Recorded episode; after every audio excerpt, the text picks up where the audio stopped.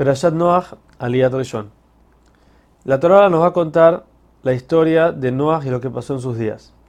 Pero antes de empezar nos dice cuáles eran las cualidades buenas de que tenía Noach. Nos dice primero que era un hombre justo, que caminaba al lado de Hashem.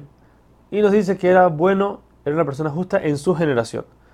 Hay quienes expliquen, nos dice Rashi, para bien, que quiere decir, si en una generación así, de gente tan mala, Noach salió bien, con más razón, una generación de gente justa hubiera sido más grande todavía.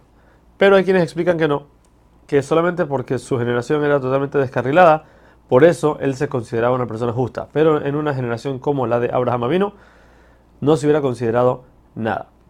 Y esto era porque Abraham Avino era una persona que podía caminar sin que Hashem lo empuje.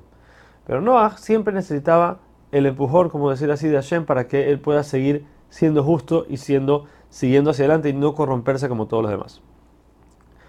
Ahora la Torah nos dice que Hashem le dice a Noah que tiene que construir un arca ya que el mundo está totalmente descarrilado. No solamente en tema de uniones prohibidas, también idolatría y por último en robo. Esta plaga que va a venir, el castigo que les va a venir, es algo que como la mayoría del mundo pecó, entonces va a destruir a todos. Es una plaga que no, se va, no va a distinguir entre la gente justa o no, sino que toda la faz de la tierra va a ser destruida. Pero dice Rashi que si no fuera por el robo, no se hubiera sellado su destino, hubieran podido seguir más adelante.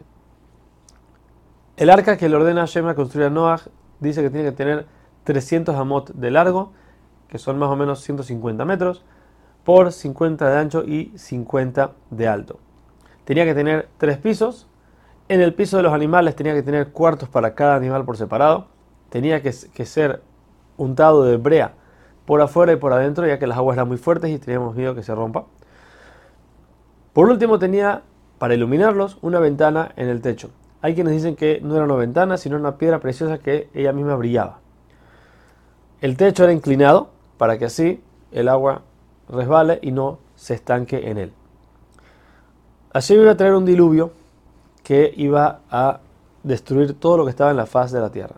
No solamente en la tierra misma, sino el agua iba a penetrar lo que se llama tres tefajim, que es lo que el arado puede alcanzar, que son más o menos como 10 centímetros, que es lo que es la parte del mundo, por decir así, que la persona tiene fuerza y que tiene que está trabajando en él. Más abajo de eso ya la persona no llega hasta, no llega tan abajo, por eso el diluvio iba a destruir todo para todo lo que se, había corrompido para empezarlo de cero.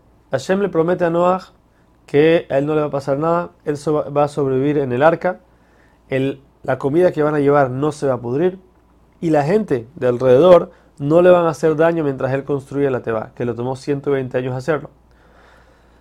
La orden era que tenían que venir, no que buscar una pareja de cada tipo de animal, cada especie, para así seguir la especie más adelante. Milagrosamente, las especies que fueron fieles a sus parejas, ellas fueron las que llegaron solas a Noah. Aparte de esto, en, la, en el arca no, no podía haber unión, ya que el mundo estaba en sufrimiento, entonces tenían que separarse el esposo de su mujer.